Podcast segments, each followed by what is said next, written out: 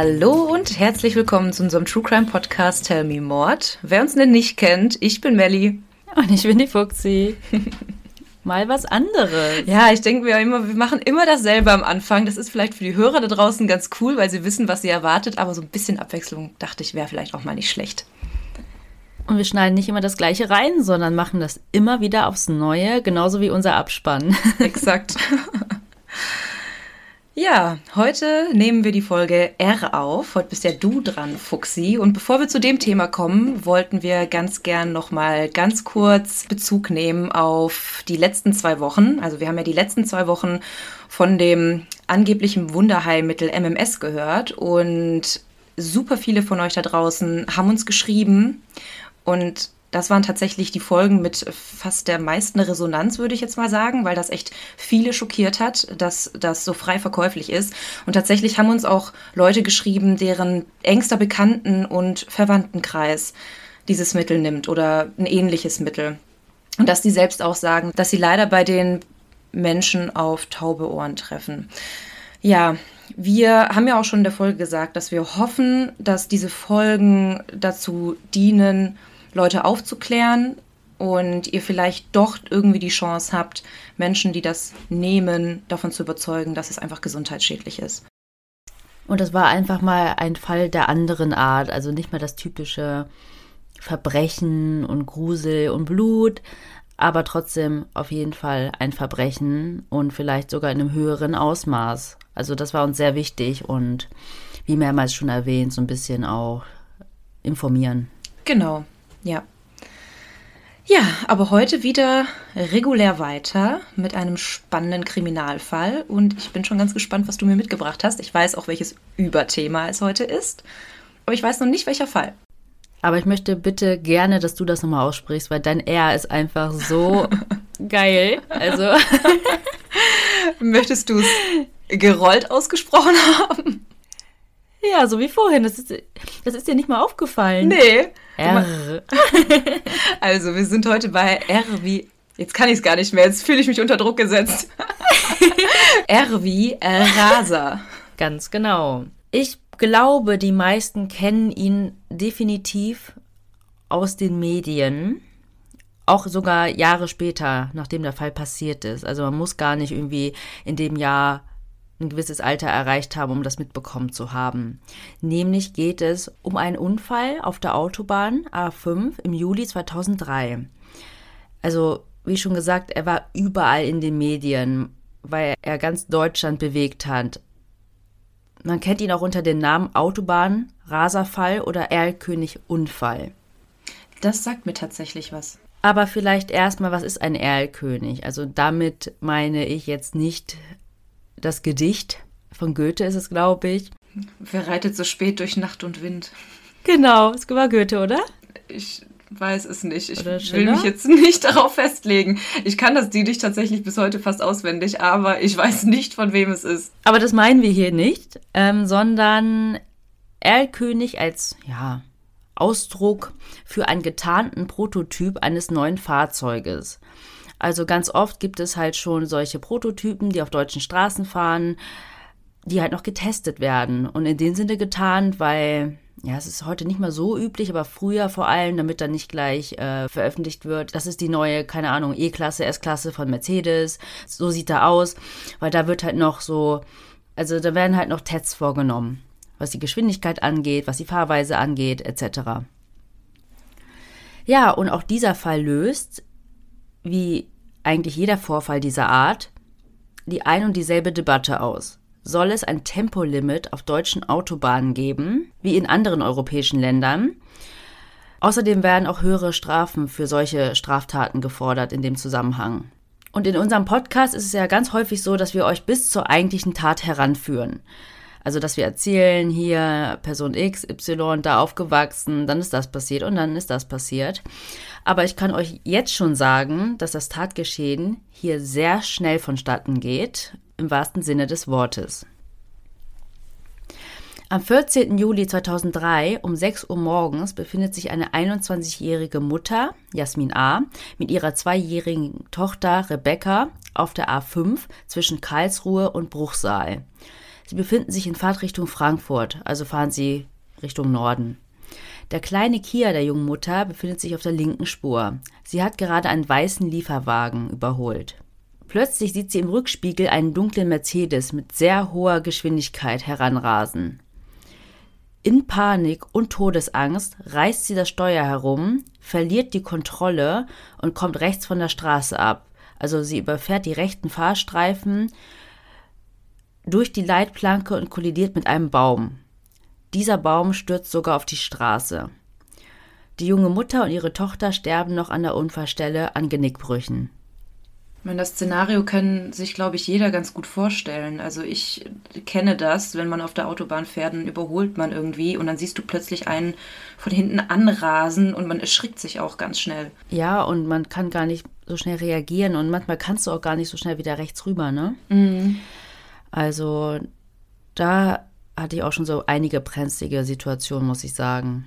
Der Mercedes ist so weit links vorbeigezogen, dass er noch auf das Rasenstück gefahren ist und eine Staubwolke aufgewirbelt hat. Andere Autofahrer halten sofort an, rufen den Rettungsdienst und die Polizei.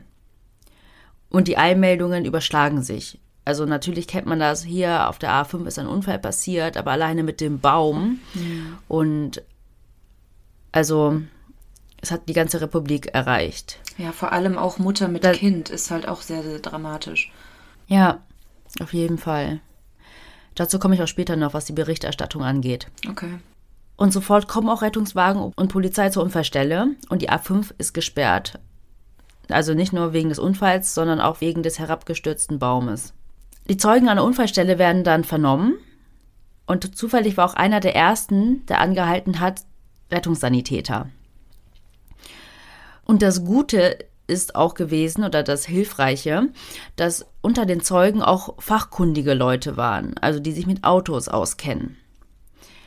Aber allgemein erstmal, also es war ein dunkelfarbiger Mercedes, schwarz bis dunkel Anthrazit, aber wahrscheinlich eher schwarz und neu, moderner, also auch hochgerüstet und vom Fahrzeugtyp eine Limousine oder ein Coupé. Also ist kein Geländewagen mhm. oder sowas oder eine Kombi, mhm. sondern Limousine oder Coupé.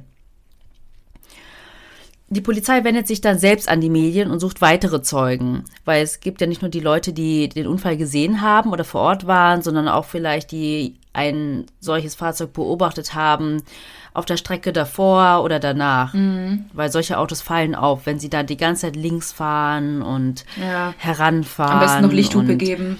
Genau, das sind mir die Liebsten. Das habe ich tatsächlich noch nie gemacht. Nee, ich auch nicht. Aber wir hatten tatsächlich letzte Woche so eine äh, Situation, genau dasselbe auf der Autobahn. Und man wird da auch sehr schnell aggressiv, auch wenn man selbst eigentlich ein ruhiger Autofahrer ist, was ich jetzt nicht von mir behaupten würde, aber sowas, ja, ich weiß nicht, man wird nervös, man sitzt da hinterm Steuer und wie ich ja vorhin gesagt habe, dann willst du eben nur kurz überholen, du siehst plötzlich, wie einer wirklich mit einem Affenzahn auf dich zukommt und du denkst dir nur so, oh Gott, jetzt ist es gleich vorbei. Ich bin letztens auf der mittleren Spur gefahren und dann sind auch so schnell zwei Autos links hintereinander vorbeigesaust. Wirklich so schnell, dass ich sie vorher nicht mal gesehen habe. Und es kam mir auch vor wie so ein Rennen. Ja. Und da habe ich auch wirklich richtig mich erschrocken. Ja. Für die Ermittlungen. Liebe Mordis, wir haben heute einen ganz besonderen Werbepartner für euch. Denn heute könnt ihr nicht nur mit unserem Code sparen, sondern ihr spart mit jeder einzelnen Bestellung automatisch. Es geht heute um Motatos. Vielleicht hat der eine oder andere bereits von ihnen gehört, denn Motatos rettet Lebensmittel, die es aufgrund von Überproduktion zum Beispiel oder Saisonalität oder von zu kurzem oder teils überschrittenem MHD nicht in den regulären Handel geschafft hätten. Und wie schon gesagt, ihr könnt hier richtig geile Schnäppchen ergattern, denn die Lebensmittel und auch Drogerieprodukte könnt ihr mit bis zu 80% Rabatt kaufen. Und wir mussten natürlich auch zuschlagen und haben heute unsere Box zugeschickt bekommen, die wir gemeinsam mit euch auspacken wollen. Ich hole das mal ganz kurz. Oh. oh Mann, das ist ganz schön schwer. Ja, ich weiß auch, was wir uns bestellt haben, dass es so schwer ist. Wir haben uns hauptsächlich für Sachen entschieden, die wir ohnehin im Alltag gebrauchen können. Zum Beispiel hier, Melli, schau mal. Unser beider Lieblingsmilchersatz. Die Alpro Not Milk im Achterpack für gerade einmal 16,79 Euro mit 30% Rabatt. Der Normalpreis wäre 23,92 Euro. Wir haben damit also über 7 Euro gespart. Ich liebe diese Hafermilch einfach so sehr. Ich packe die in alles rein. In meinen Kaffee, in meinen Müsli. Also mega, mega geil. Aber, Moment, ich muss mal gucken, was wir hier noch haben. Eieiei. Oh, ich habe hier noch was ganz Leckeres. Da mussten wir sofort zuschlagen, als wir das gesehen haben. Nämlich haben wir uns Bio-Edamame Fettuccine bestellt, die regulär 4 Euro pro Packung kosten würden. Also finde ich persönlich ziemlich teuer und mache immer einen großen Bogen darum, weil ich die einfach so gerne mag, aber es nicht einsehe, so viel Geld auszugeben. Aber bei Motatos gab es ganze 68% Rabatt. Also wie krass bitte. Und wir haben gerade mal 1,29 Euro bezahlt. Ja, total. Meistens hat mich hier wirklich der Preis vor einem Kauf abgeschreckt.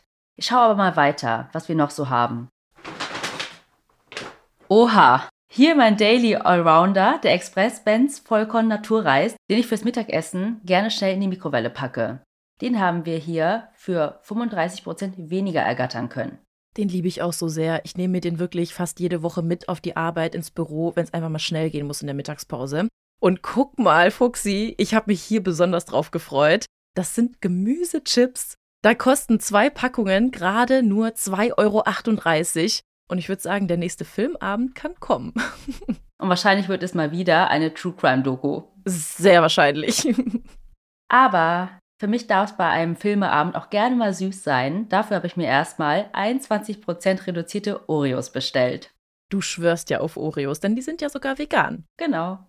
Und ich muss gerade ein bisschen schmunzeln, denn ein Unboxing in einem Podcast ist wirklich ziemlich dumm. Aber Lebensmittel verschwenden ist noch viel dümmer, Leute.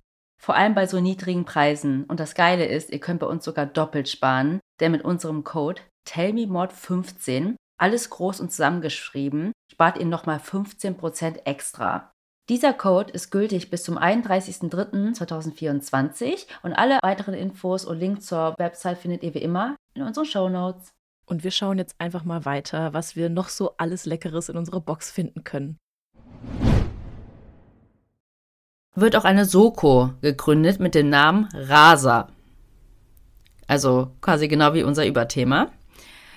Und diese Sonderkommission hatte zeitweise 40 Beamten, die in dem Fall ermittelt haben. Der Leiter der Soko, Wolfgang Eils, sagt, wir hatten eine überwältigende Hinweisflut. Das war auch gut so. Wir wollten ja auch die Person oder den Täter dingfest machen. Ich habe ja schon gesagt, dass die Zeugen glücklicherweise sehr fachkundig waren, wenn es um Autos geht. Nämlich war der eine Zeuge Hans-Peter M., Inhaber eines Limousinenverleihs. Also nicht nur ein bisschen interessiert, sondern arbeitet ja auch mit solchen Autos. Und er hat ausgesagt, dass es zwar morgens gedämmert hat, das Licht nicht so gut war und er sich nicht mehr sicher war, ob das Auto jetzt schwarz war oder Anthrazit, aber auf jeden Fall war es dunkel. Und als er dann wusste, dass ein Unfallbeteiligter gesucht wurde, ist ihm auf der Rückfahrt ein Auto begegnet und sein Eindruck war, dass es genau das gleiche Modell war oder der gleiche Fahrzeugtyp. Allerdings hatte dieses Fahrzeug eine andere Nummer. Denn es handelte sich nach seiner Aussage um einen Mercedes CL 600. Und vor allem erinnert er sich daran, dass der Mercedes, den er gesehen hatte, einen besonderen Auspuff hatte, nämlich auf beiden Seiten rechteckig mit abgerundeten Ecken. Und das war eigentlich nicht serienmäßig für ein CL 600. Aber am allerwichtigsten war, dass er sich an das Autokennzeichen erinnern konnte, nämlich BB für Böblingen. Und das wies schon auf Daimler Chrysler hin. Weiß nicht, Melly, du kommst ja aus der Ecke. Mein, meine Autos hatten immer BB-Kennzeichen. Früher. Jetzt Erstmal Melly. ähm, ja, weil alle Dienstwagen oder Autos, die da von Daimler Chrysler kommen, haben halt das Kennzeichen, genauso wie die von Volkswagen WOB für Wolfsburg haben. Mhm. Und das hilft der Polizei enorm. Damit konnten sie halt auf jeden Fall schon mal eingrenzen, welche Fahrzeughalter oder Fahrzeugführer in Frage kommen. Und so fielen 707 Fahrzeuge ins Fahndungsraster. Dann fand ich auch noch interessant, und das ist auch eigentlich auch wichtig, wie ist man denn so genau drauf gekommen? Nämlich konnten die restlichen Buchstaben und Zahlen des Kennzeichens ermittelt werden, indem der Zeuge Hans-Peter M. auf Bitte der Polizei hin zur Befragung in Hypnose versetzt wurde. Das gibt's auch hier in Deutschland? Ja, warte ab. Er hatte dann eine 7 gesehen und ein A. Also er hat gesagt, irgendwie irgendein dreieckig spitz zulaufender Buchstabe, also A oder V. Mhm. Und das passte dann zur Spur Nummer 90 der Soko und führte dann zu einem Fahrzeug mit dem Kennzeichen BBAA 374. Und diesen Wagen fuhr an jenem Tag Rolf F. Du hast ja schon gesagt, hä, das gibt es auch in Deutschland. Also es gibt halt Kritik daran. Mhm. Zum Beispiel kennt man die Quelle der Erinnerung nicht. Wenn da jetzt ein A sieht oder eine 7, kann das auch von wo ganz anders herkommen. Also vielleicht war sieben seine Lieblingszahl oder er hat irgendwie was zu essen bestellt, die Nummer 27. Mhm. Also man weiß nicht, ob das genau aus dieser Sequenz der Erinnerung ja, kommt. Erinnerungen sind ja wirklich sehr fragwürdig auch. Also es kann auch einfach sein, dass man sich falsch erinnert oder dass man einfach das falsch verknüpft hat. Wie du sagst, kann auch einfach die Essensbestellung vom Vortag gewesen sein. Ja, und nur der Hypnotiseur, sag ich mal, oder andere Leute im Raum wissen auch, was der unter Hypnose Stehende auch sagt derjenige, der nämlich da befragt wird unter Hypnose, kann sich auch nicht daran erinnern, wie er das sagt. Mhm. Also in Deutschland ist es auch nicht als Beweismittel zugelassen. Also es haben noch sehr viele andere Indizien und Beweise darauf hingewiesen, dass es genau dieser Rolf F. war. Nur das kam natürlich dann dazu, aber wurde vor Gericht nicht zugelassen als Beweismittel. Du hast ja schon gesagt, Spur Nummer 90, heißt, die haben da schon irgendwelche Indizien gehabt. Genau, es gab halt die 707 Fahrzeuge und da kann man zum Beispiel feststellen, nee, die Person war im Urlaub, also nachweislich im Urlaub, irgendwie in der Türkei oder so, oder war im Büro. Das Auto ist in der Werkstatt oder keine Ahnung, ja. Genau, weil es war 6 Uhr morgens. Ja, stimmt. Gut, um die Uhrzeit vielleicht nicht. Ja, genau. Also wie schon gesagt, ne? Also von den Zeugen beschriebenen Einzelheiten des Mercedes waren ausschlaggebend, also zum Beispiel diese nicht serienmäßige Auspuffanlage, dass andere verdächtige Fahrer rausgefallen sind, weil sie Alibis hatten. Wegzeitberechnungen, dazu komme ich auch noch, also warum das überhaupt so eingegrenzt wurde. Tankzettel von Rolf F. Und er ist an dem Tag nämlich vom Mercedes-Werk in Sindelfingen, das ist bei Stuttgart, zur Mercedes-Teststrecke nach Papenburg gefahren. Das ist im Emsland, also sind 650 Kilometer. Dort wollte nämlich sein Team einen Prototyp testen. Und er kam dann ziemlich genau zum Unfallzeitpunkt am Unfallort vorbei. So während des Prozesses wird auch ganz oft in Augenschein genommen und erwähnt, wie sich Rolf F. nach der Tat verhalten hat, nämlich sein Nachtatverhalten. Um das genauer zu erklären, möchte ich mal kurz die Szenerie wechseln quasi und wir sind jetzt am gleichen Tag und befinden uns auf dem Testgelände von Daimler Chrysler in Papenburg. Der Ingenieur Rolf F. ist 35 Jahre alt und kommt mit seinem Teamleiter Stefan H. auf dem Testgelände an und Rolf F. stellt seinen Wagen in die Werkstatt statt zu den anderen Autos nach draußen, was ziemlich untypisch für ihn war, weil sonst fährt er auch jeden Meter mit seinem 500 PS starken Auto. Im Stammcafé der Testfahrer geht es nur noch um den Raser, den alle suchen. Also es gab ja dann die Aufrufe im Radio, im Fernsehen, dass da jemand gesucht wird. Und das ist so voll das Thema bei denen. Und tatsächlich trägt Rolf auch den Spitznamen Turbo Rolf, und gilt bei vielen, also bei seinen Kollegen und seinem Bekanntenkreis, als Schnellfahrer. Andere beschreiben ihn als besonnen und ruhig. Also da gehen ein bisschen die Meinungen auseinander, aber ich meine, man kann auch besonnen und ruhig sein und trotzdem gerne schnell fahren. Ja, ich habe sowieso das Gefühl, dass die ruhigsten Wasser dann plötzlich hinterm Steuer zu den größten Agrotieren werden. Also, ja, da ist plötzlich das Ego riesig. Vor allem bei 500 PS unterm Hintern, ja, Will man da vielleicht was kompensieren? Und Prototyp, also ein Auto, was nicht jeder hat. Also mm, fühlt man sich schon sehr besonders. Und als Auto- ähm, oder Kfz-Ingenieur ist man ja auch nochmal total interessiert und versiert. Und ich komme aber noch dazu, wie da so ein bisschen die Hierarchie aufgebaut hat, warum die sich ich sag mal total salopp, sich ein bisschen gefühlt haben. Mhm. Ja, aber ich kann es mir schon vorstellen. Wie gesagt, ich komme aus der Ecke und ich kenne sogar äh, ein, zwei Testfahrer für Daimler und ähm, die leben für die Autos. Also das ist halt wirklich so, das ist deren Ein und alles. Instagram ist voll davon, ist nicht mal deren eigenes Auto, aber es wird posiert, als wär's. Und ja, ich kann es mir schon vorstellen. Ich bin gespannt, was du gleich dazu erzählst. Mhm. Also, was noch auffällt, ist, dass er sich andauernd über den Unfall erkundigt und dass er sehr nervös war. Und er hat total unnötig die ganze Zeit gesagt, ich war's nicht. Och, Rolf. Ja. Gleich kommen wir auch noch zu einem kleinen Fact, das schleicht sich bei uns irgendwie wie so ein roter Faden, ist wie so ein Muster in unseren Fällen, aber was auch typisch für uns ist, dazu kommen wir gleich noch. ich wollte gerade sagen, ähm, fängst du jetzt an mit den Cliffhangern hier? Das ist eigentlich mein Ding. Ja, und was auch komisch war, er ist dann immer mitgefahren mit anderen Kollegen ins Hotel, statt mit seinem eigenen Auto zu fahren. Und als dann im Radio und im Internet oder im Fernsehen durchgegeben wurde, dass ein dunkler Mercedes mit dem Kennzeichen BB gesucht wird, wird Rolf F. schlecht und er wollte ins Hotelzimmer. Am nächsten Tag meldet sich das Konzernmanagement bei allen Mitarbeitern und schreibt, also es war so ein Rundschreiben, also sie beschreiben erstmal den Unfall und sagen einfach, dass alle mit der Polizei kooperieren sollen. Rolf und sein Teamleiter Stefan wussten dann nicht, ob sie bei der Polizei anrufen sollen und sagen sollen, dass sie da plus minus eine halbe Stunde an dem Unfallort vorbeigefahren sind, aber nichts mit dem Unfall zu tun hatten oder ob sie es lieber lassen sollten. Sie würden ja dann vielleicht Gefahr laufen, dass man die Ermittlungen sofort einstellt und dann einen von beiden verantwortlich macht. Mhm. Also ich sage das ja gerade aus der Perspektive von denen quasi. Ich sage nicht, dass so geht die Polizei ja. vor, aber so lenkt man ja erst die Aufmerksamkeit auf sich. Mhm. Rolf und sein Teamleiter ziehen sich dann in ein Büro zurück, verschließen die Türen und suchen im Internet nach einem Anwalt. Mhm.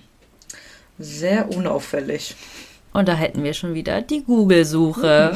Hatten wir jetzt auch schon ein paar Mal. Das hat ihnen angeblich ein Vorgesetzter geraten und sie haben dann bei einem Rechtsbeistand nachgefragt, ob sie sich bei der Polizei melden sollen. Aber ein Strafverteidiger aus Reutlingen hat davon abgeraten. Sein auffälliges Verhalten ging so weit, dass er sogar lieber heimfliegen wollte, statt mit dem Auto.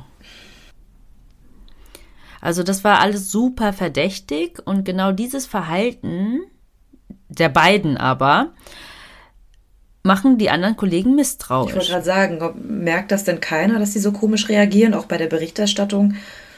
Oh, mir ist schlecht, ich muss jetzt auf mein Zimmer gehen. Das Kennzeichen ist BB. Okay, who cares? ja, wenn man sich da halt so sicher war, ja. dass man es nicht war. Ja, ja, genau. Die Kollegen waren so misstrauisch, dass vier Tage später, am 18. Juli 2003, einer der Kollegen, ein Elektromeister, bei der Polizei anruft. Der möchte aber anonym bleiben. Er sagt, dass sich sein Kollege Rolf F. merkwürdig verhält oder verdächtig und auch ein CL600 fährt. Also Fakt ist, man weiß heute, dass der Elektromeister Armin S. heißt, weil ein anderer Kollege, ein Alfred L., sich auch bei der Polizei gemeldet hat und gesagt hat, dass er das von einem Armin S. gehört hat. Also so konnte er da nicht mehr anonym bleiben. Und der wollte vor allem auch anonym bleiben, weil er wollte nicht so ein Kameradenschwein sein, so eine Petze. Mhm. Weil es hat ja vier Tage gebraucht, da hat er voll mit sich gerungen. Er wohnte wohl auch neben dem Polizeibeamten und hat dann tagelang mit seinem Gewissen gerungen und sich auch mit ihm besprochen. Dann hat ihm der Nachbar geraten, du, wenn du was weißt, dann sag es, du kannst aber, ja, das anonym tun, mhm. damit du da auf der Arbeit nichts befürchten musst. Und naja, letztendlich weiß man, wer es war. Er muss da vor Gericht aussagen. Und das ist eigentlich schon krass. Also ich habe auch vielen Artikeln gelesen, dass es schon so wie eine, ja, schon so eine männerdominierte Branche ist und auch dort, dass auch die Ingenieure, die Studierten, die Testfahrer ganz oben stehen und die ja, Elektromeister und die, weiß ich nicht, die da andere Sachen verrichten, eher unten waren. Und so wollte er halt nicht, ja, irgendwie Ärger bekommen. Mhm oder seinen Arbeitsplatz verlieren oder ja. so. Man will ja auch nicht irgendwie wie die Petze dann rüberkommen, wenn er es dann vielleicht doch nicht war ähm, und irgendwen falsch verdächtigen. Ist, ähm, ich glaube, das ist halt schon so, wie du sagst, auch durch diese Hierarchie fühlt man sich auch so ein bisschen untergestellt und traut sich dann auch nicht so ganz. Guter Punkt. Also es geht dann nicht nur darum, hier, ich liefere jemanden ans Messer und dann kann man ja zumindest sagen, okay, du hast das Richtige getan. Aber wenn er es wirklich nicht war, ist es halt ein Super-GAU. Mm, ja, und dann ist es auch noch einer von den Chefs oder einer von der oberen Etage. Dann hast du halt komplett verkackt. Also kann ich schon verstehen, dass er so mit sich gerungen hat. Ja. Und ich meine, die Medien, man kennt es, die überschlagen sich ja. Ne? Vor allem die Bild hat hier wieder eine große Rolle gespielt. Die Bild titelt nämlich Der Todesdrängler, der Todesfahrer. Sein ganzer Name wurde auch veröffentlicht. Bevor er überhaupt verurteilt wurde? Ja. Ach krass. Er wurde quasi, das kann man sagen, vorverurteilt durch die Medien. Ähm, am Anfang war es nur der Name und dann fehlte eigentlich nur noch ein Foto. Und es gab echt so Situationen, da haben sich Bildreporter irgendwie eingekauft bei den Nachbarn gegenüber, um von deren Balkon aus Fotos zu schießen von ihm. Das eine Foto, was dann auch in der Bildzeitung war, war auch so eins, da hat er gerade seine Haustür irgendwie aufgeschlossen, man konnte ihn so seitlich sehen. Und in der anderen Ecke dann die junge Mutter mit der kleinen Tochter. Also total der mhm. Kontrast dann. Mhm. So typisch Bild halt. Ja. Es war aber so krass, dass er auch zu seinen Eltern geflüchtet ist, dass er zu seiner Freundin geflüchtet ist und dann auch zu ihren Eltern. Aber da war er auch nicht mehr sicher, weil das war da ein bisschen ländlicher. Jeder kannte jeden. Und wenn er nicht zu Hause war, wusste man, wo er war oder sein könnte. Er hat dann das Land verlassen mit seiner Freundin. Zehn Tage USA-Urlaub. Einfach um da rauszukommen, dem zu entfliehen. Aber was hat die Bild daraus gemacht? Er flüchtet. Schlagzeile: Todesdrängler genießt seinen Urlaub. Ich meine, das weckt halt starke Gefühle, ne? Also der Kontrast der beiden Autos, er mit dem schwarzen Mercedes R-König, hochgerüstet, 500 PS und dann der kleine Kia der jungen Mutter. Mhm. Ja. ja, ich muss auch sagen, ich bin jetzt auch noch so ein bisschen zwiegespalten, was das Ganze angeht. Also er ist ja, also bis dato, jetzt gerade in unserer Geschichte ist er noch nicht verurteilt. Ähm, und es ist schrecklich, was mit der Mutter und der Tochter passiert ist. Vielleicht kommst du da gleich auch nochmal dazu.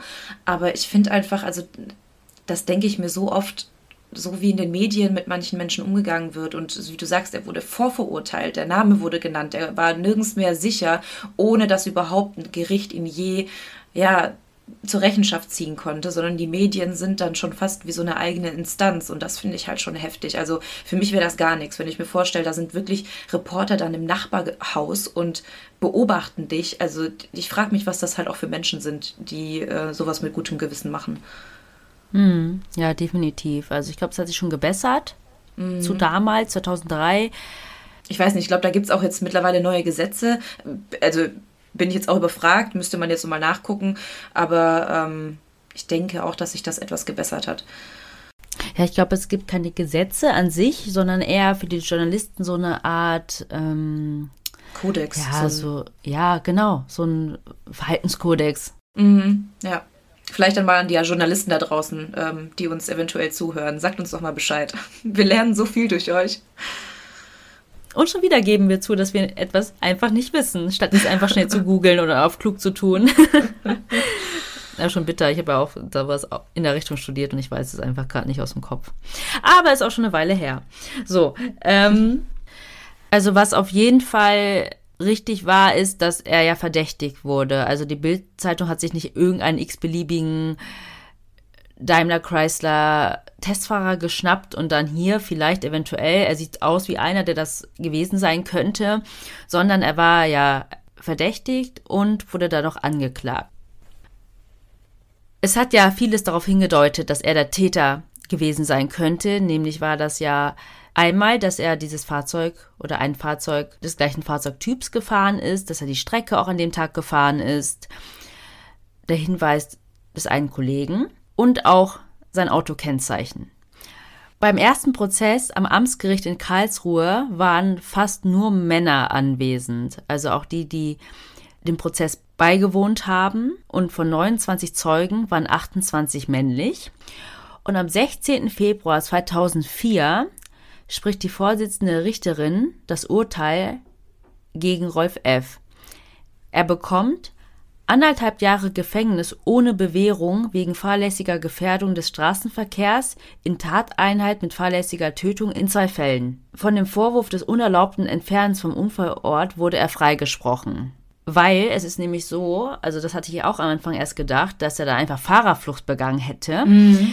Aber er ist wohl so schnell gefahren, wenn er es denn gewesen ist, dass er es hätte gar nicht bemerken können. Ach so, so schnell war er denn weg. Also er hat dann nur bemerkt, dass äh, der Kia zur Seite gefahren ist und was danach war, konnte er nicht wissen. Also ja. Denkt man, denkt Denk man. Andererseits mhm. hatte er aber auch dieses Nachtatverhalten, dieses Nervöse. Ja. Aber das heißt ja auch nicht, dass er wusste, er war es, sondern oh, es besteht die Möglichkeit. Und das ist eigentlich genau. auch schon nicht gut, dass ja. du dir nicht sicher bist. Ja. Weil dazu komme ich auch gleich noch. Sein Teamleiter war sich auch lange nicht sicher, weil die einfach so schnell fahren. Ich mache mal ganz kurz ein Beispiel. Für diese Strecke, das sind 650 Kilometer circa. Und da mal ohne Baustellen gerechnet. Wie viel brauchst du für 650 Kilometer, wenn du normal fährst, sage ich mal, und dich an die Geschwindigkeitsbegrenzungen an einzelnen Abschnitten hältst? Wahrscheinlich so sieben Stunden. Ja, ne? Sechs, ja. sieben Stunden. Und es gibt tatsächlich Testfahrer unter denen, die die Strecke in dreieinhalb Stunden gefahren sind. Was? Was? Also, das sind wirklich richtige Raser. Alter. Und gibt es da keine Geschwindigkeitsbegrenzung? Ähm, teilweise nein. Teilweise schon. Okay. Aber dann ist halt natürlich die Frage, hältst du dich immer dran oder halt nicht? Dreieinhalb Stunden für 650 Kilometern. Heieiei. Ich habe letztens sechs Stunden gebraucht, um 400 Kilometer zu fahren. Ja, wir haben aber auch keine 500 PS. nee. Schön wär's. Hm.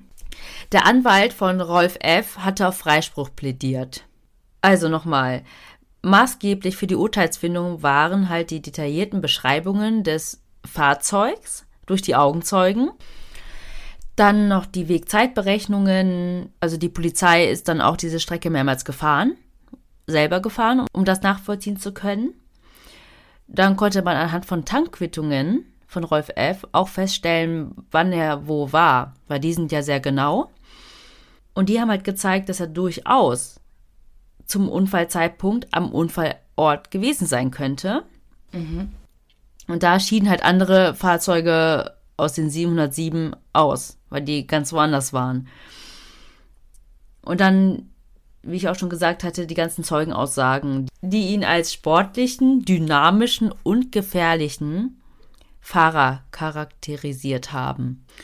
Zum Beispiel, ich hatte ja schon gesagt, dass der Armin S. leider nicht anonym bleiben konnte, weil ein gewisser Alfred L. sich auch gemeldet hat. Und der hat zum Beispiel von einer vierstündigen Nachtfahrt berichtet mit Rolf F. Da ist Rolf F. wohl mit 250 km/h über die Autobahn gerast, ist immer in sehr hohem Tempo auf andere Verkehrsteilnehmer aufgefahren, hat sie mit Lichthupe bedrängt und immer genötigt, dann nach rechts zu fahren, hat sie immer lauthals beschimpft und immer sowas gesagt wie, wie können Sie es nur wagen, auf der linken Spur zu fahren? Und Alfred L. hat sich wohl sehr unwohl gefühlt und sich geschworen, da nie wieder mitzufahren. Also das war schon echt eine belastende Aussage. Mhm. Zudem auch noch erwähnenswert vielleicht, wie dieser Alfred L. dann da so rumgedruckst hat vor Gericht. Weil man macht ja vorher schon bei der Polizei eine Aussage und vor Gericht machst du sie halt nochmal. Oder dann im, mm. mit den Fragen des Richters oder der Staatsanwaltschaft. Und der hat dann plötzlich das alles nicht mehr gewusst oder wollte dazu nichts mehr sagen, ähm, weil dann halt auch diese ganzen Leute im Gerichtssaal waren und er wirklich dann nicht das Kameradenschwein so. sein wollte. Mhm. Aber da ist wohl die Richterin ein bisschen lauter geworden und auch der Staatsanwalt hat ihn mit Beugehaft gedroht und auch sowas gesagt wie, hier, schauen Sie da, die Opferfamilie und jetzt machen Sie hier so einen Tanz. So, so einen Eiertanz. Mhm. So, so, ein bisschen in die Ecke gedrängt. Ja, und letztendlich hat er dann doch äh, zu seiner Aussage gestanden. Und was auch noch ähm, erschwerend hinzukam, war, dass Rolf F. bei der Polizei falsche Angaben zum Zeitpunkt der Abfahrt gemacht hat. Also wenn du dann erstmal lügst, ganz schlechtes Zeichen. Ja. Ja, also der Anwalt der Familie A, also der Opferfamilie, also die als Nebenkläger aufgetreten sind, sind zufrieden mit dem Urteil und Rolf F. legt Berufung ein. Und im zweiten Prozess am Landgericht Karlsruhe will Rolf F. einen Freispruch, weil wesentliche Fakten im ersten Prozess nicht berücksichtigt worden sind. Weil die wichtigste Frage ist ja, war er überhaupt dort? Mhm. Nach eigenen Aussagen ist er nämlich um 4.30 Uhr bei der Wohnung seiner Freundin losgefahren und ist gegen 5.20 Uhr durch das Tor 16 auf das Gelände von Daimler Chrysler in Sindelfingen gefahren. Und um genau 5.22 Uhr hat er getankt. Also das lässt sich ja feststellen anhand der Quittung. Und nach seinen Aussagen hat er noch die Scheiben gereinigt und den Fahrersitz abgesaugt, weil Tabakkrümel in die Belüftungsschütze geraten sind. Aber beides hat ihm das Gericht nicht abgekauft. Er ist dann von der Tankstelle auf dem Werksgelände zurück zum Tor 16 gefahren und das sind ungefähr 800 Meter und dafür braucht man circa oder mindestens 75 Sekunden. Am Tor dann kommt es zu einem Vorfall, an den Rolf F. und auch der Fördner sich unabhängig voneinander erinnern konnten. Nämlich war nur eine Ausfahrt offen, also die Schranke. Das war morgens anscheinend so, hat Rolf F. sich gesagt. Aber als er rausfahren wollte, wollten zur gleichen Zeit zwei andere Fahrzeuge reinfahren. Und dann hat der Pförtner entschieden, dass die beiden Autos, die zuerst reinfahren wollten, zuerst fahren dürfen. Und so ist Rolf F. dann zurückgefahren, also rückwärts, und ist dann aus Versehen mit dem Hinterrad den Bordstein hoch. Und daran konnten mhm. sich halt beide erinnern, weil man sich ja schon so denkt, hä, kannst du nicht rückwärts fahren? Daran konnte sich der Pförtner halt auch erinnern und hat das auch bezeugt. Und er war gerade dabei gewesen, das zweite Tor wie immer um 5.30 Uhr zu öffnen. Also vorher ist wohl wirklich nur eine Ausfahrt offen. Mhm. Wahrscheinlich auch zur Sicherheit nachts, dass man da was besser absichern kann. Ja, und so steht es auch im Protokoll des Amtsgerichts, dass es circa um 5.30 Uhr gewesen sein muss. Also plus minus zwei Minuten, je nachdem, ob er wirklich noch die Scheiben sauber gemacht hat und seinen Sitz da abgesaugt hat. Aber das Landgericht, die haben ihn das ja nicht abgekauft, haben die Abfahrtszeit vom Werksgelände dann auf 5.23 Uhr festgesetzt. Ja, der ist um 5.22 Uhr getankt. Das schon mal zum Abfahrtzeitpunkt. Dann ist aber auch der genaue Unfallzeitpunkt ein bisschen strittig. Der eine Augenzeuge, Hartmut F., sagt, dass der Unfall kurz vor sechs passiert sein muss. Also irgendwie fünf Minuten vor sechs, vier Minuten vor sechs. Das weiß er nämlich anhand einer Radiosendung. Das ist irgendwie so eine Radiosendung, die hat auch so ein bisschen dieses, vielleicht kennst du das auch, Melly, so ein bisschen ähm, die sagen am Anfang, und bei uns bekommt ihr die Nachrichten noch früher. Ist das nicht Hitradio Antenne 1? Ja, also ich kenne das Fünf nicht. Fünf Minuten vor halb. Ja, genau. Ja, ja, doch, genau. Ich kenne das noch. Ich das sagt mir was. So fünf Minuten vor der ganzen oder vor der halben Stunde werden die Nachrichten dann schon präsentiert. Also da kriegst du die Nachrichten noch fünf Minuten eher als überall anders. Genau. Ja, ja. Das habe ich halt auch gelesen und ich dachte, ich frage dich jetzt einfach mal live on air, ob das auch so no, ist. Da erinnere ich mich noch dran. Also es ist wahrscheinlich Hitradio Antenne 1. Und die Polizei hat, das hatte ich ja auch schon gesagt, ja auf ganz viele Vergleichsfahrten gemacht. Also die gleiche Strecke unter den gleichen Bedingungen und das sogar ohne eine Baustelle, die es da noch gab. Und sie sind immer so 20 km/h schneller gefahren als erlaubt. Und sie haben knapp über 40 Minuten für die Strecke gebraucht, also vom Werksgelände bis zur Unfallstelle. Mhm. Ein anderer Verdächtiger war ja sein Teamleiter. Er ist nämlich am Unfalltag dieselbe Strecke gefahren, fast zur selben Zeit. Und im Kofferraum seines Wagens macht die Polizei eine, ja, seltsame Entdeckung, sage ich mal. Nämlich finden sie dort auf Briefpapier des Papenburger Teamhotels, also von dem Testgelände, unterschiedliche Wegzeitberechnungen für den 14. Juli 2003. Also er hat scheinbar irgendwie versucht, seine eigene Fahrt zu rekonstruieren. Nach eigener Aussage ist nämlich der Teamleiter im Schneckentempo zur Teststrecke nach Papenburg gefahren. Auch das steht im Widerspruch mit Aussagen aus seinem Umfeld, die auch sagen, dass er zu der Fraktion der Linksblinker gehört. Safe heißt auch die WhatsApp-Gruppe so. Ja. Und diese Wegzeitberechnung scheint halt so angelegt zu sein, dass der Teamleiter eine halbe Stunde vor dem Unfall den Unfallort passiert haben muss. Demnach startet also der Teamleiter um 4.30 Uhr bei sich zu Hause in Markstadt. Das ist auch bei Stuttgart. Seine Frau bestätigt das auch. Aber die Beamten notieren auch, dass die Frau bei der Befragung sichtlich nervös war. Wenn diese Angaben stimmen, dann ist der Teamleiter durchschnittlich 67 km/h gefahren. Also sehr langsam eigentlich dafür, dass er zur Fraktion der Linksblinker gehört. Mhm. Ähm, aber Tatsache ist auf jeden Fall, dass er um 7.50 Uhr an der Tankstelle Siegerland war. Das liegt so zwischen Frankfurt und Dortmund. Also sieben Minuten vor Rolf F. Und ich hatte ja auch schon von den Details gesprochen, die man ja über das Fahrzeug wusste. Und der eine Zeuge, Hartmut F., der ja auch die Zeit ungefähr bestimmen konnte aufgrund des Radiosenders und der auch tatsächlich die Leichen in dem Wagen gesehen hat, war, dass er auch die Strecke gefahren ist. Und nachdem man Karlsruhe verlassen hat, ist die Geschwindigkeitsbegrenzung von 120 aufgehoben. Und dann gibt eigentlich jeder Gas. Und er selbst ist auch zwischen 200 und 220 gefahren auf der linken Spur. Und im Rückspiegel hat er dann zwei Lichter gesehen, die sehr schnell oder relativ schnell auf ihn zugefahren sind. Und dann ist auf die rechte Spur gewechselt. Und er hat sich dann an die Scheinwerfer des Autos erinnert, nämlich Doppelscheinwerfer.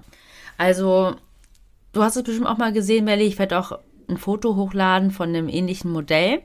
Wenn die Frontscheinwerfer vorne zwei getrennte Lichter haben auf jeder Seite, also wie so zwei ovale Eier, mhm. dann gibt es nämlich auch noch Scheinwerfer, die ineinander laufen. Mhm. Und der Zeuge Hartmut F. ist sich ziemlich sicher, dass es zwei getrennte waren. Also auf, je, auf jeder Seite zwei. Also einmal groß, okay. großes ovales Scheinwerferlicht und kleineres. Mhm. Und aus diesem Grund ist nämlich der Teamleiter als Tatverdächtiger ausgeschieden, weil der eine S-Klasse Limousine gefahren hat, die ineinanderlaufende Scheinwerfer hat. Mhm. Ja, ich habe mir gerade eben noch mal äh, ein Foto angeguckt, um mir das besser vorzustellen. Ja, also nochmal zusammenfassen, weil ich fand es auch sehr, sehr, sehr verwirrend erst, weil tatsächlich habe ich auch rausgefunden, dass Mercedes 2013, glaube ich, das ein bisschen geändert hat. Weil ich dachte erst S-Klasse, CL600. Müsste das nicht S irgendwas sein? Ja, ja. Aber das war früher anders. Also eine Mercedes S-Klasse Coupé CL600 hat es auch gegeben. Okay. Und Rolf F. ist halt ein Mercedes Coupé CL600 gefahren mit Doppelscheinwerfer und doppelten Auspuff mit abgerundeten Ecken, was nicht serienmäßig war für ein CL600. Und sein Teamleiter ist eine Mercedes S-Klasse Limousine gefahren und hatte keine Doppelscheinwerfer. Dann gab es noch die Vermutung, aber das wurde auch schnell verworfen, dass es vielleicht einen komplett anderen dritten Fahrer gegeben hat, also ein komplett anderes drittes Auto. Nämlich könnte das ja vielleicht auch ein Mercedes SL 500 Roadster sein mit zwei ovalen getrennten Scheinwerfern, weil dieser hat serienmäßig zwei Auspuffanlagen mit abgerundeten Ecken. Mm, okay. Also es gab halt zwei strittige und wichtige Zeitpunkte, nämlich wann geschah der Unfall und wann hat Rolf F. das Werkgelände in Sindelfing wirklich verlassen. Weil auf diese sieben Minuten kommt es dann tatsächlich auch an, ob du dann vorbeigefahren bist oder ob du das warst. Ja, ja. Am 29. Juli 2004 fällt in zweiter Instanz dann das Urteil am Landgericht in Karlsruhe. Auch das Landgericht verurteilt Rolf F. wegen fahrlässiger Gefährdung des Straßenverkehrs in Tateinheit mit fahrlässiger Tötung in zwei Fällen, hat aber das Strafmaß reduziert von vorher anderthalb Jahren ohne Bewährung auf ein Jahr Freiheitsstrafe mit Bewährung sowie 12.000 Euro Geldbuße als Bewährungsauflage und Entzug der Fahrerlaubnis für ein Jahr. Als Begründung dafür, dass das Urteil abgemildert wurde, führt das Landgericht aus, dass, Zitat, der Angeklagte sich die vorliegende Verurteilung zur ausreichenden Warnung dienen lassen wird und künftig auch ohne die Einwirkung des Strafvollzuges keine Straftaten begehen wird.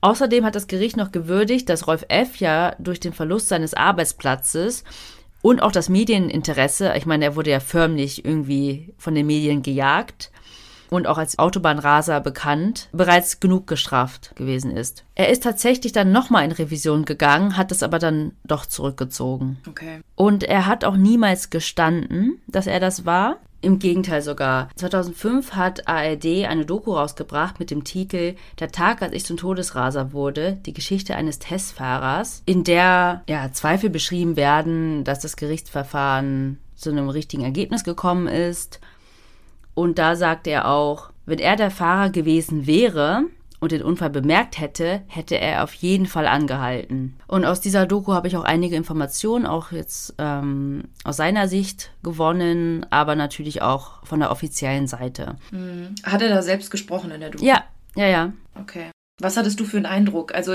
ich muss sagen, also wir sind jetzt, denke ich mal, bald am Ende mit dem Fall und ich bin bis jetzt noch irgendwie unschlüssig, was ich so wirklich glauben soll. Ich meine, es ist ja bisher, also er wurde verurteilt, aber irgendwie finde ich, das ist so ein zweischneidiges Schwert. Er sagt, ja, wenn ich, wenn ich der Fahrer war und wenn ich es gemerkt hätte, wäre ich stehen geblieben. Ja, aber vielleicht war er einfach so schnell unterwegs, dass er es einfach nicht gemerkt hat. So und sich damit halt einfach so rauszureden, finde ich einfach nicht fair den Opfern gegenüber, weil ja, also ich will ihn jetzt auch nicht verurteilen, ohne es jetzt sicher zu wissen. Das Gericht ist ja zu einem Ergebnis gekommen und dem will ich jetzt mal so glauben. Und ist dann trotzdem irgendwie jetzt noch Jahre später so darzustellen, ja, nee, ich war es ja nicht, sonst wäre ich angehalten, finde ich einfach nicht fair irgendwie wo. Also, weißt du, wie ich meine? Ja, definitiv. Also, ich muss sagen, also ich kann natürlich auch nicht total gut Menschen lesen oder so und es waren ja auch alles Interviews und Du weißt ja, wie viele Leute das sehen werden. Aber jetzt mein Empfinden war, ich meine, ich habe das extra jetzt so dargestellt, ne, die ganzen Fakten, aber auch so ein bisschen, wo vielleicht Zweifel aufkommen könnten. Aber es kam mir schon sehr unehrlich rüber muss ich sagen. Das war so mhm. echt so ein bisschen dieses, ich bin Opfer von dem ganzen System. Ja, von den Medien und werde gejagt und hier und da und mein Privatleben. Also, ja. Ich glaube nämlich auch, dass es passiert sein könnte, dass er das war und er es nicht gemerkt hat. Und wenn du dann, das sind Stunden und Tage vergangen, merkst, oh Gott, das könnte ich gewesen sein, dass es nicht so einfach ist zu sagen, es renne ich mal zur Polizei und gebe es zu und dann kriege ich eine mildere Strafe. Mhm. Fakt ist, es will doch niemand ins Gefängnis gehen. Es möchte auch niemand vorbestraft sein, seinen Job verlieren, etc., etc.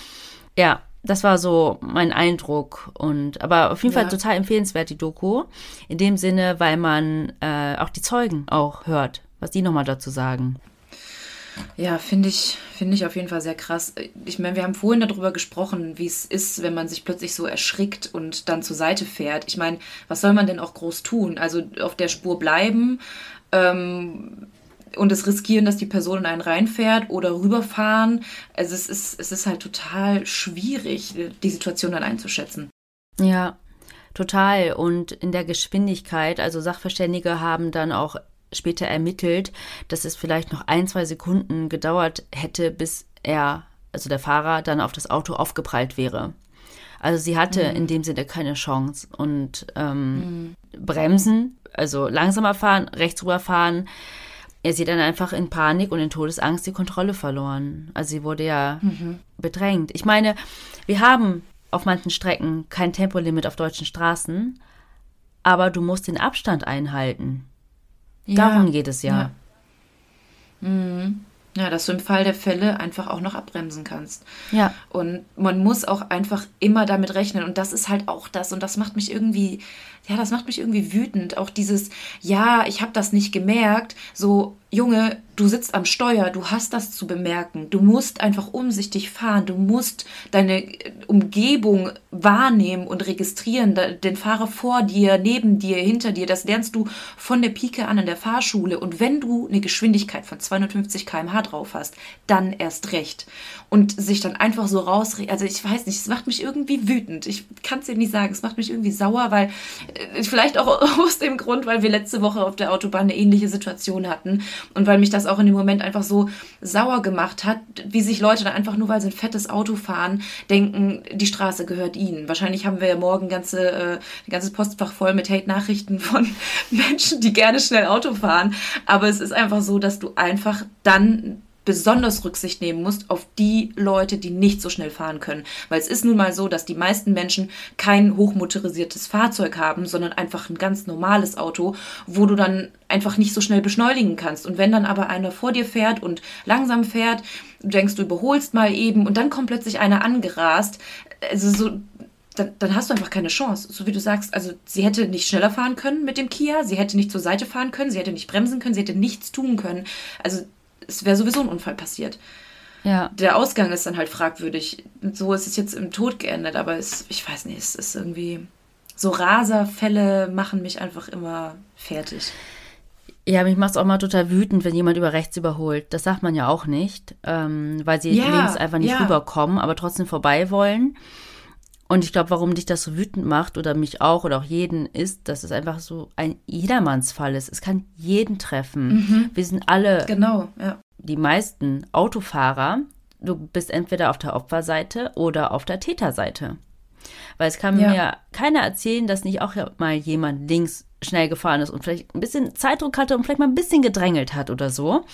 Mhm. Dann halt, wie ich schon gesagt habe, dieser Kontrast die junge Mutter mit den zweijährigen Mädchen, mit dem kleinen Kia und dann der Mercedes-Testfahrer mit dem hochmotorisierten Auto und jetzt macht er zehn Tage Urlaub in den USA. Ja, es ist so ein bisschen diese, diese Geschichte äh, David gegen Goliath, Arm gegen Reich. Also äh, ja, so eine Geschichte wie eh und je. Und, und wie du sagst, man kann sich, glaube ich, irgendwo in beide hineinversetzen. Ja. Und dann wird halt immer diskutiert, soll es ein Tempolimit auf deutschen Autobahnen geben? Ja, aktuell ja. Wie das in anderen europäischen Ländern gibt. Mhm. Ich meine, du fährst einmal rüber nach Holland, nein, in die Niederlande oder Belgien und da ist 130, 120, 100. Ja. Ähm, und da ist nichts mehr mit Fahren. Und sobald wir in Deutschland reinfahren, ich gebe es zu, das kenne ich auch, geil, endlich. Gas geben. Mhm. Aber je schneller du fährst, desto weniger Kontrolle hast du. Ja. Reaktionsgeschwindigkeit, Bremsweg. Mhm. Und du musst ja nicht mal selber schuld sein. Also, wie wir es jetzt in der Geschichte gehört haben, egal wie du fährst, so, es muss nicht mal deine Schuld sein, aber sobald du einfach schnell unterwegs bist, ist einfach die Reaktionszeit geringer und ja, die Unfallgefahr größer. Oh, krass. Du entlässt mich jetzt äh, mit einem komischen Gefühl ins Wochenende, muss ich sagen ich bin nach dem Fall, nach der Recherche, bin ich dann ähm, meinen Freund abholen gefahren, ne, über die Autobahn. Und weißt du, wie ich rechts lang geschlichen bin, wie so ein Wurm? Das Kein hast Scherz. du mir noch erzählt. Ja, das, das habe ich dir erzählt. erzählt. Ja. ja. Das hast du doch geschrieben. Ich bin gerade nur rechts gefahren. Ich werde mich wahrscheinlich dieses Wochenende gar nicht ins Auto setzen. Ähm, und wenn, dann wahrscheinlich genauso fahren. Ja. Ach, krass. Ja, ja. Aber um euch jetzt nicht auch mit einem so schlechten Gefühl zu entlassen, kommen wir natürlich wie immer zu unserer Rubrik. Und zwar grüßen wir heute die liebe Livia und ihre Mama Anna. Sie hören unsere Folgen immer gemeinsam und vielleicht habt ihr es bei uns in der Story gesehen. Wir haben ihre Fanart gepostet, denn sie hat uns ein mega cooles Bild geschickt, das sie selber gemacht hat mit uns beiden. Das war unser erster Post, wo wir angekündigt haben, dass unser Podcast online geht und da hat sie uns beide abgebildet. Finde ich so cool. Ich habe mich so gefreut, das zu sehen und ja, du hast es bei uns in die Folge geschafft und deine Mama auch. Wir grüßen euch ganz herzlich. Ich finde es immer noch so geil, Melly. Also entweder folgt sie dir auch privat oder man sieht es irgendwie. Du bist ja so ein bisschen trainierter als ich, machst gerne Sport, ähm, bist da so ein bisschen, ja, muskulöser und ich so ein kleiner Lauch. Aber das trifft's ganz gut. Das ist mir, um ehrlich zu sein, am Anfang gar nicht aufgefallen. Als ich dann noch mal hingeguckt habe, dachte ich so, hm, ja, definierte Oberarme, würde ich mal sagen. Sieht so, in Real Life nicht ganz so aus, aber freut mich, dass es auf dem Foto so rüberkommt. Ich so kleiner Asian. Vielleicht wirst du auch nur stigmatisiert, Fuxi. Genau. Ja, wer bis jetzt gehört hat, kann auch noch bis zum Schluss weiterhören. Wie immer unsere alte Leier. Folgt uns gerne überall, wo ihr uns folgen könnt. Bewertet uns. Gebt uns fünf Sterne oder einen Daumen hoch. Schickt uns Fallvorschläge auf unsere Instagram-Seite. Dort findet ihr auch Info-Posts zu den Fällen. Schickt uns Mails bei tellmemordpodcast.gmail.com oder Unterstützt uns auch gerne bei Kofi, wenn ihr möchtet. Wenn ihr ein, zwei Euro übrig habt, könnt ihr uns gerne einen Kaffee spendieren oder was ihr uns gerne so spendieren möchtet. Dann bleibt uns jetzt nur noch zu sagen, was wir immer sagen. Wir hoffen, ihr habt Lust auf mehr bekommen. Oder Moor Mord. Und bis bald. Tschüss.